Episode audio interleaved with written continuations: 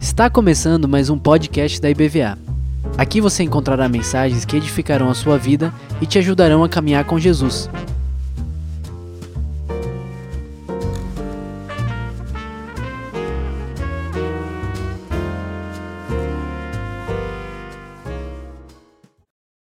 Bom dia, graça e paz do Senhor Jesus Cristo. Amém.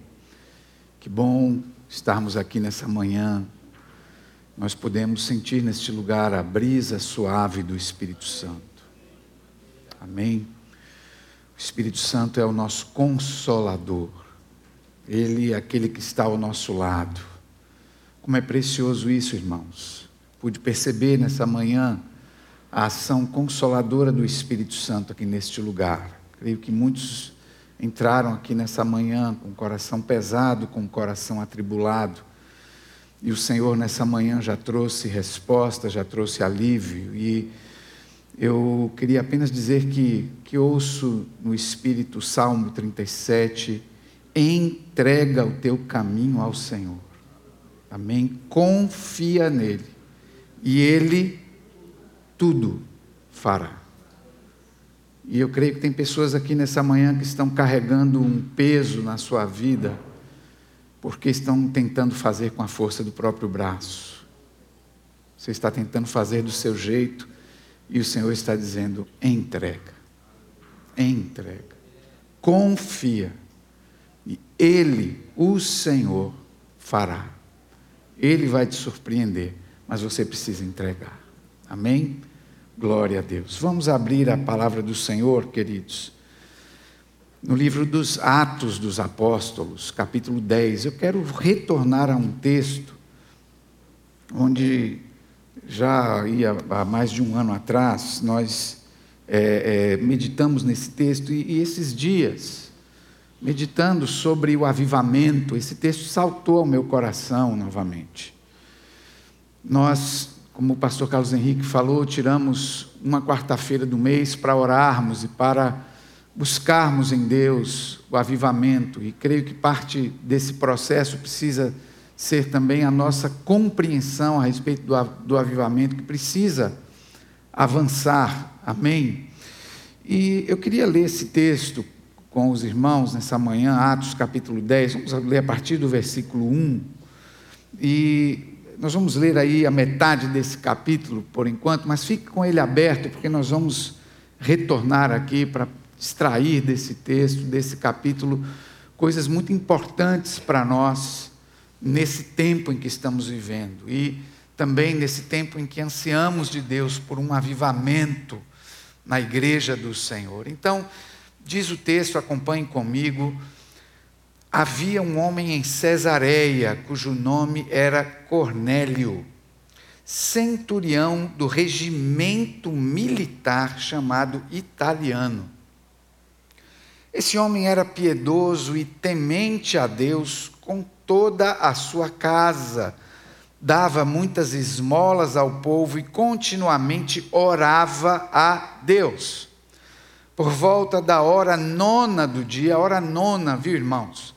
É, entenda, nesse relógio aqui, o dia começa às seis da manhã. Então é como se às seis da manhã fosse a zero hora. Então, a hora nona, na verdade, para nós seria às 15 horas. Tá? Então veja, três horas da tarde, em pleno decorrer do dia, por volta da hora nona do dia, viu claramente numa visão um anjo de Deus que se dirigia para ele e lhe dizia: Cornélio. Fitando nele os olhos e atemorizado, ele perguntou: Que é, Senhor? O anjo lhe respondeu: Tuas orações e esmolas têm subido como memorial diante de Deus. Então envia agora homens a Jope e manda buscar Simão, também chamado Pedro. Ele está hospedado com um certo Simão, o curtidor de peles, cuja casa fica à beira-mar. Ele te dirá o que deves fazer. Ok, irmãos? Curtidor de peles é, é, é a pessoa que trabalha com couro, tá bem? Então, este homem Cornélio recebe uma instrução do Senhor para que mandasse alguém a 60 quilômetros ao sul, para a cidade de Jope, que ficava à beira-mar, para buscar um homem chamado Pedro, que estava hospedado na casa de um outro Simão, que era aquele que trabalhava com couro. Então, logo que o anjo lhe falava, se retirou Cornélio, chamou dois dos seus servos e um soldado piedoso dos que estavam a seu serviço. E tendo-lhes contado tudo, enviou-os a Jope. Verso 9: No dia seguinte, quando estavam a caminho, 60 quilômetros, irmãos, a pé, não é, não é fácil, não é um caminho, não é daqui para ali. É? Então, no outro dia, eles estavam ainda no caminho, já perto da cidade. Pedro subiu ao terraço para orar por volta da hora sexta. Que hora que é a hora sexta? Meio-dia. Então, olha só, meio-dia, hora do almoço, sol a pino, o estômago roncando, fome chegando, mas Pedro foi para o terraço para orar por volta da hora sexta e sentindo fome, quis comer. Mas enquanto lhe preparavam a comida, e ele está lá no terraço orando, sobreveio-lhe uma visão. Ele viu o céu aberto e um objeto descendo, como se fosse um grande lençol, baixado pelas quatro pontas sobre a terra. Nele havia todo tipo de quadrúpedes, animais que rastejavam pela terra e aves do céu. E uma voz lhe disse: Levanta-te, Pedro mata e come. Mas Pedro respondeu: De modo nenhum, Senhor, porque nunca comi algo profano ou impuro. Pela segunda vez lhe falou a voz: Não chames de profano o que Deus purificou. Isso aconteceu três vezes, e logo o objeto foi recolhido ao céu. Enquanto Pedro, perplexo, refletia sobre o que seria a visão que tivera, os homens enviados por Cornélio, tendo perguntado pela casa de Simão, pararam à porta e, chamando, perguntaram se ele estava, se ali estava hospedado Simão, também chamado Pedro. Pedro ainda estava meditando sobre a visão quando o Espírito lhe disse: Dois homens te procuram. Levanta-te, desce e vai com eles. E não duvides de nada, porque eu os enviei a ti. Então Pedro desceu ao encontro dos homens e disse: Sou eu a quem procurais, por que viestes? E eles responderam: O centurião Cornélio, homem justo e temente a Deus, que tem bom testemunho de toda a nação judaica, foi avisado por um santo anjo para te chamar à sua casa e ouvir as tuas palavras. Pedro então convidou-os a entrar e os hospedou. Amém, irmãos? Pai, nós oramos nessa manhã para que, Senhor, o teu Espírito fale conosco. Senhor, que eu nada fale de mim mesmo, Senhor, a despeito da minha limitação. Eu oro, Senhor, fala conosco e cumpre todo o teu querer em nós. Aquilo a que a tua palavra foi enviada nessa manhã, seja feito conforme a tua vontade, Senhor, no nome de Jesus. Amém. Amém. Amém, irmãos. Então hoje é um dia em que nós oramos e nós buscamos por avivamento. Então, o que é avivar? Isso é uma coisa importante. É, o pastor Carlos Henrique falou algo muito importante aqui para nós. Ah, às vezes nós temos uma, uma visão de avivamento como é, é, é uma, uma, coisa de gente é, pulando, não é? é e, e, não que isso não, não possa acontecer, mas entenda que a, a essência do avivamento não é essa. Avivar é trazer de volta a vida. Buscar o avivamento, então, em primeiro lugar, é reconhecer que nós estamos carentes da vida de Deus. E nós queremos que a vida de Deus novamente inunde a sua igreja e a nossa vida. Creio que isso é uma percepção muito importante para nós nesse tempo. É, nós estamos vivendo um momento de muita confusão na igreja. Eu creio que os acontecimentos mais recentes na nossa terra, na nossa nação, revelaram, de certa forma, isso. Em que existe ainda entre nós, como igreja, muita confusão em relação a qual é o nosso propósito aqui nesta terra, qual é o nosso papel como igreja, qual é de fato a nossa pátria, quem é de fato o cabeça da igreja. Então, vemos no meio de tudo isso que Precisamos, irmãos, nós necessitamos que a vida do Senhor retorne para a sua casa, retorne para a sua igreja, e que o senhorio de Jesus Cristo, então, seja novamente é, aquilo que move a igreja do Senhor através da ação do Espírito Santo entre nós. Uma outra percepção importante para esse momento para esse tempo em que nós refletimos sobre avivamento, sobre esse retorno da vida e da plenitude de Deus, é que nós não podemos produzir isso com o nosso próprio braço. O avivamento não é fruto de mecanismos humanos.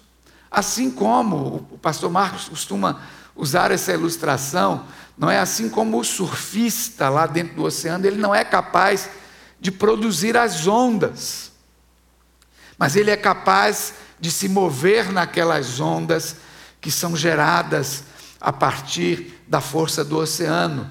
Assim como é, o surfista não é capaz de produzir aquela onda, nós também não somos capazes, pela nossa força, de produzir o avivamento. Mas o que nós podemos é remover as barreiras para que o avivamento então se manifeste e chegue até nós. Podemos então preparar e pavimentar o caminho com unidade, oração, súplicas e arrependimento. Então, esse é o nosso papel. Nós não podemos produzir este mover, mas nós podemos sim preparar o caminho para este mover do Espírito. E parte desse trabalho que precisa acontecer a partir da nossa vida como igreja do Senhor, nós precisamos então é remover essas barreiras. E, e eu creio, irmãos, que uma das barreiras para o avivamento é a nossa dificuldade de lidar com mudanças. Nós temos dificuldade de lidar com mudanças.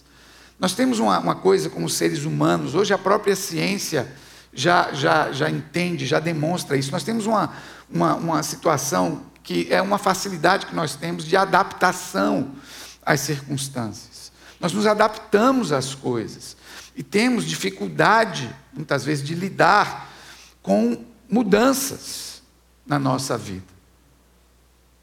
Mas eu creio que uma das orações mais estratégicas, estratégicas para nós, como discípulos de Jesus, nesta hora que estamos vivendo, e como igreja, é a oração que diz: Senhor, mostra-me o que precisa ser mudado em mim.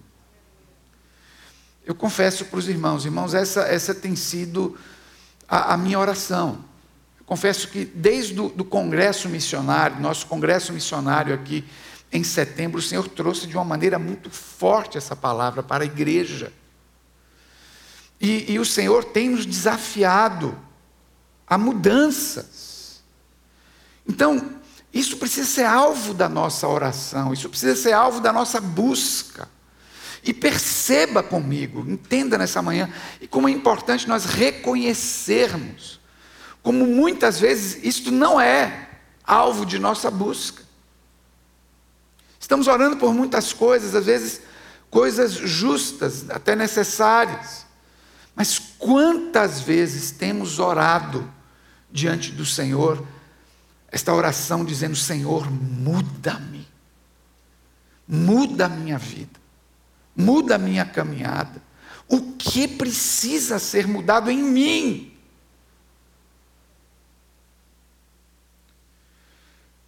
Se desejarmos, irmãos, o avivamento, nós precisamos estar dispostos a mudar. Porque avivamento traz mudança. E o Espírito Santo de Deus já falou essa palavra aqui para nós nessa manhã. Quando a vida de Deus começa então novamente a inundar e encher a sua casa, as coisas começam a mudar. E é nessa perspectiva que eu queria olhar para esse texto, que nós lemos aqui. Onde nós vamos ver, entendemos que o livro de Atos, ele é um retrato para nós da igreja viva.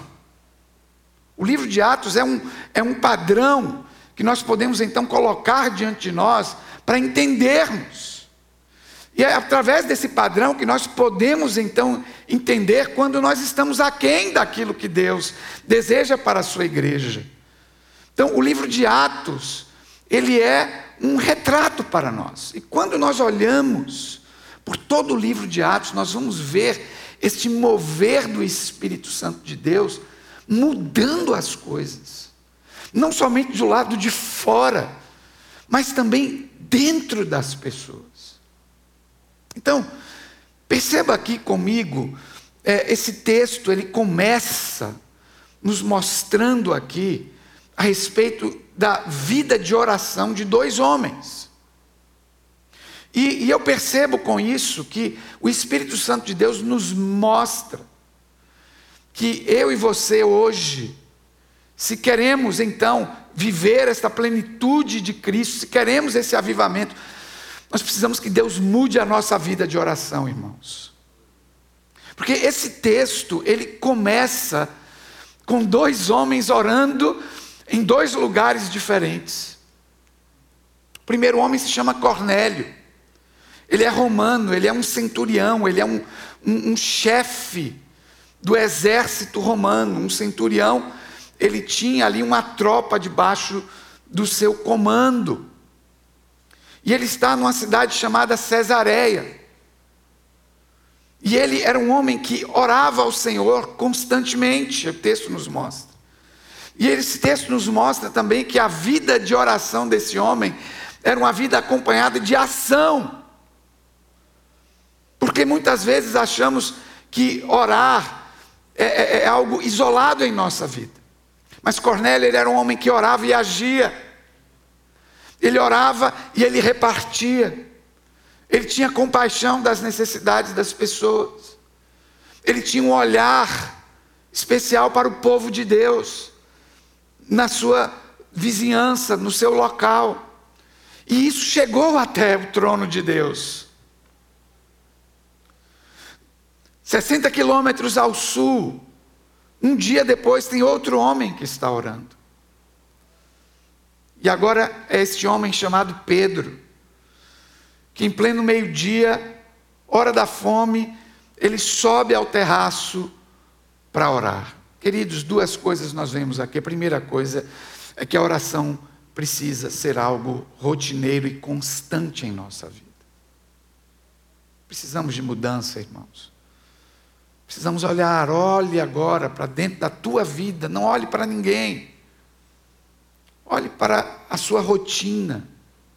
Onde está a oração no seu dia? Onde está a oração durante o seu dia? E nós vemos aqui então que Pedro está orando em plena meio-dia, esperando o almoço. Ele vai a um lugar reservado, ele sobe no terraço. Mas a segunda coisa que nós vemos aqui nesse texto é que a oração é um tempo de ouvir a Deus. Nós temos falado muito sobre isso aqui, irmãos. Porque eu creio que isto é algo que necessita de mudança em nossa vida como igreja de Cristo, como discípulos de Jesus, como parte desse corpo e como corpo de Cristo. Nós carregamos essa, essa ideia de que oração é falar, falar e falar. E é claro que na oração nós falamos. Mas o ponto alto da oração não é quando nós falamos. O ponto alto da oração é quando nós ouvimos. Porque é isso que direciona, é isso que traz mudança. É isso que gera coisas sobrenaturais aqui. É quando nós ouvimos. E esses dois homens estão orando. E os dois ouvem algo da parte de Deus. E é aí que Deus começa a mexer as coisas. E a primeira pergunta nessa manhã: estamos dispostos a ter a nossa vida de oração mudada? E Deus vai continuar. Porque, mediante mudança em nossa vida de oração, Deus vai começar a mudar coisas em nós. E esse texto é uma sequência de mudanças. Pedro está orando e ele tem uma visão. E essa visão é Deus falando com ele, é Deus mudando algo no interior de Pedro. Pedro era judeu. Pedro, ele cresceu com algumas noções muito claras na sua vida. Uma delas é que, como judeu, ele tinha coisa que ele não podia comer. Os irmãos lembram disso. A lei tratava disso. Num primeiro momento de revelação de Deus, Deus traz ali algumas determinações. E Pedro cresce assim, mas tinha uma outra coisa dentro do coração de Pedro. É que ele não podia se relacionar com todo tipo de pessoa. Dentro do coração de Pedro havia ainda uma barreira. Porque para ele, aquele que não era judeu, aqueles que a, a Bíblia chama de gentios, era um povo impuro. E ele, como judeu, tinha algumas barreiras. Por exemplo, um judeu não podia entrar na casa de uma pessoa que era gentia, não podia sentar e comer com aquela pessoa. Havia uma barreira. Havia uma barreira no entendimento. E agora o Espírito de Deus está movendo. E Deus começa a mudar coisas. E Deus começa a mudar em Pedro a maneira como ele enxerga a própria palavra de Deus. Porque deixa, irmãos, precisamos entender uma coisa: não é a palavra de Deus que tem que mudar, ela é eterna, ela nunca vai mudar. Somos nós que precisamos mudar a nossa forma de ouvir e entender e aplicar a palavra de Deus em nós. Às vezes erramos terrivelmente porque queremos adequar a Bíblia à nossa maneira de pensar. Isso nunca vai funcionar. Porque o projeto de Deus é nos mudar para que nós então possamos nos adequar à Sua palavra. A palavra de Deus é imutável. E havia algo dentro de Pedro que precisava mudar em relação à sua compreensão da própria palavra de Deus e sua compreensão também das pessoas ao seu redor. Jesus Cristo veio não para revogar a lei, mas ele veio para cumprir a lei. Jesus Cristo cumpriu toda a lei. E quando ele fez isso, então ele estabeleceu uma nova aliança entre Deus e os homens. E o próprio Jesus, e Pedro foi testemunha disso. E, e, lá em Marcos, no capítulo 7, nós vemos essa passagem, especialmente no verso 19, quando Jesus é questionado sobre aquelas tradições, e, e, e olha, os seus discípulos comem sem lavar as mãos, e uma série de questões, e Jesus diz assim: Olha, não é o que entra pela boca do homem que contamina o homem, mas é aquilo que sai da boca do homem. Porque o que sai da boca procede do coração. E é do coração do homem que procedem todas as impurezas, todos os pecados. E o texto lá de Marcos traz uma observação importante. Diz ali o texto, o versículo 19 diz assim: Dizendo isso, Jesus declarou puros todos os alimentos. Pedro não tinha entendido ainda isso. Pedro não tinha entendido que Deus havia se revelado agora de maneira mais plena em Cristo Jesus. E nesse momento de oração, Deus começa a mudar a visão de Pedro. Ele tem uma visão estranha. Ele vê aquele lençol descendo do céu com animais que para ele, como judeu, eram impuros. Que ele não poderia se alimentar daqueles animais. E a voz então que vem do céu diz a ele: Pedro, mata e come. E ele resiste: Não, Senhor, eu sou judeu, eu não, eu não posso comer essas coisas. E a voz então do Senhor diz a ele: Pedro, não chame de impuro aquilo que Deus purificou. E naquele momento estão batendo na porta dois homens que foram enviados da parte de um comandante romano, que seria alguém que certamente este homem judeu jamais desejaria entrar na casa daquele homem. Entre esses dois homens, nós vimos no texto, havia ali um soldado romano, que era tudo que o judeu abominava, representava tudo que o, que o judeu resistia, o domínio de um império iníquo o domínio de uma forma de governo tirana. E agora bate na porta um soldado romano. E o Espírito de Deus diz a Pedro: Pedro, vai com estes homens. Isso é mudança, irmãos. Isso é uma mudança profunda. Quantas vezes nós estamos presos porque achamos que as coisas precisam acontecer do modo que nós achamos que elas precisam acontecer. Quantas vezes nos afastamos e rejeitamos pessoas e Deus está ministrando para essas pessoas porque elas são muito diferentes de nós. O avivamento muda a nossa forma de ver as pessoas, o avivamento muda a nossa agenda. Não sei se você para às vezes para pensar nas coisas que você lê na Bíblia, mas entenda uma coisa: como era a agenda de Pedro naquela semana, meu irmão? Pedro não estava ali de férias. Pedro era um apóstolo, ele ia por todo lugar pregando, ensinando, discipulando. Quantos compromissos ele tinha aquela semana? Onde que ele ia naquela semana ter que ir pregar? Que, que, que compromissos ele tinha marcado na sua agenda. Mas a vida de Deus vem para mudar a nossa agenda, muitas vezes, irmãos.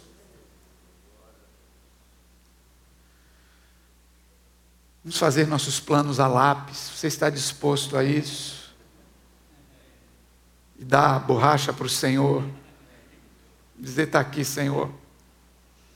Quantas vezes nós estamos tão agarrados e presos aos nossos próprios planos, e olha, a minha agenda é essa aqui, e Deus vem e diz assim: Mas eu tenho uma outra agenda para você, filho. O avivamento muda a nossa agenda, irmãos. O avivamento muda os nossos planos. O avivamento muda o nosso testemunho. Pedro vai, e o texto continua. E ele entra na casa daquele homem, onde do seu entendimento velho ele jamais entraria.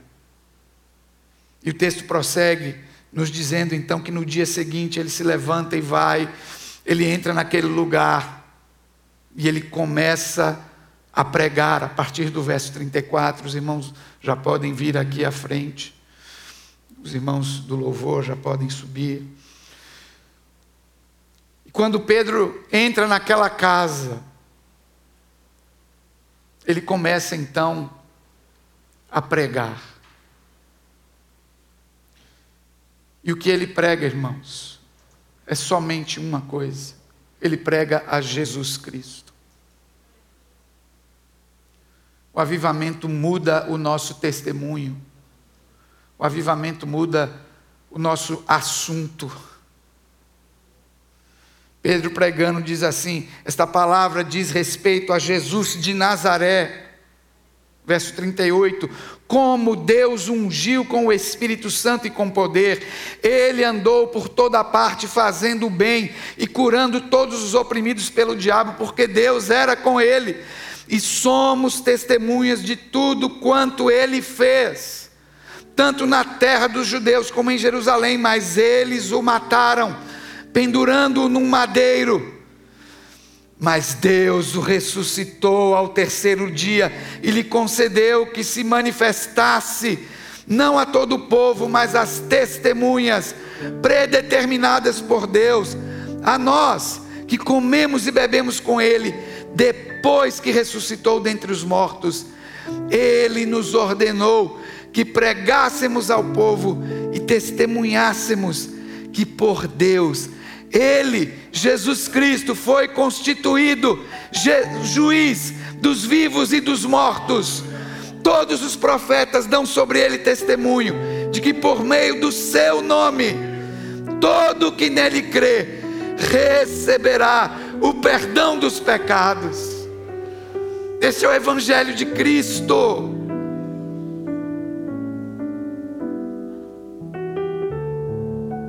Igreja de Cristo precisa da vida de Cristo de volta. Para mudar o nosso assunto, irmãos. Para mudar a nossa fala. Para que a nossa fala seja sobre Ele. Não é sobre nós. Não é sobre os nossos planos. É sobre Ele poder está no nome dEle. Aquele que crê em Jesus recebe o perdão dos pecados. Ele morreu numa cruz. Ele ressuscitou ao terceiro dia. Esse é o único tema da igreja, irmãos. A igreja está na terra para proclamar isso passa disso, irmãos, é inutilidade. Precisamos, irmãos, de arrependimento. Oh, irmãos, que Cristo seja o tema da nossa fala, seja o centro de tudo. Enquanto Pedro falava sobre Jesus, o Espírito Santo desceu naquele lugar. Aquele povo foi cheio do Espírito. Caiu a barreira de separação. Aquele povo que Pedro olhava às vezes com desdém, agora é feito irmão. Oh, precisamos mover do Espírito na igreja nestes dias, irmãos. Ora, Massúria Precisamos de mudança, irmãos. Que essa seja a nossa oração, irmãos. Precisamos mudar. Precisamos mudar. Vamos orar por isso. Se essa é a tua oração, quero que aí no seu lugar mesmo você fique de pé. Se coloque diante do Senhor. Como alguém que deseja, que precisa ser mudado. Senhor, estamos aqui, Senhor, diante de Ti nessa manhã. Reconhecendo, Deus, que precisamos da Tua vida, que precisamos, Senhor, do Teu Espírito, trazendo a Tua vida para a Tua igreja, Senhor nesses dias. Precisamos, Senhor, de mudança. Precisamos, Senhor, que o Senhor mude, mude, Senhor, a nossa maneira de caminhar, de orar, de testemunhar, de nos relacionarmos, Senhor, com as pessoas. Muda, Senhor, muda, Senhor, o nosso jeito de entender a tua palavra. Tira, Senhor, de nós tudo aquilo que é meramente humano. Tudo aquilo, Senhor, que é meramente tradição humana. Que não vem de ti, Senhor. Precisamos ser mudados, Paizinho. Nos muda, Senhor, nos muda para que, Senhor, possamos viver a plenitude, Senhor, a plenitude da tua vida que traz alegria, que traz paz, que traz vida, que traz transformação, perdão de pecados, libertação, Senhor. Vem, Senhor, vem, Senhor. É a tua igreja que clama, Senhor, no nome maravilhoso de Jesus Cristo, no nome maravilhoso de Jesus Cristo, Senhor, para a tua glória, Senhor, para a tua glória. Obrigado, Senhor. Nós te agradecemos por este tempo, por esta manhã.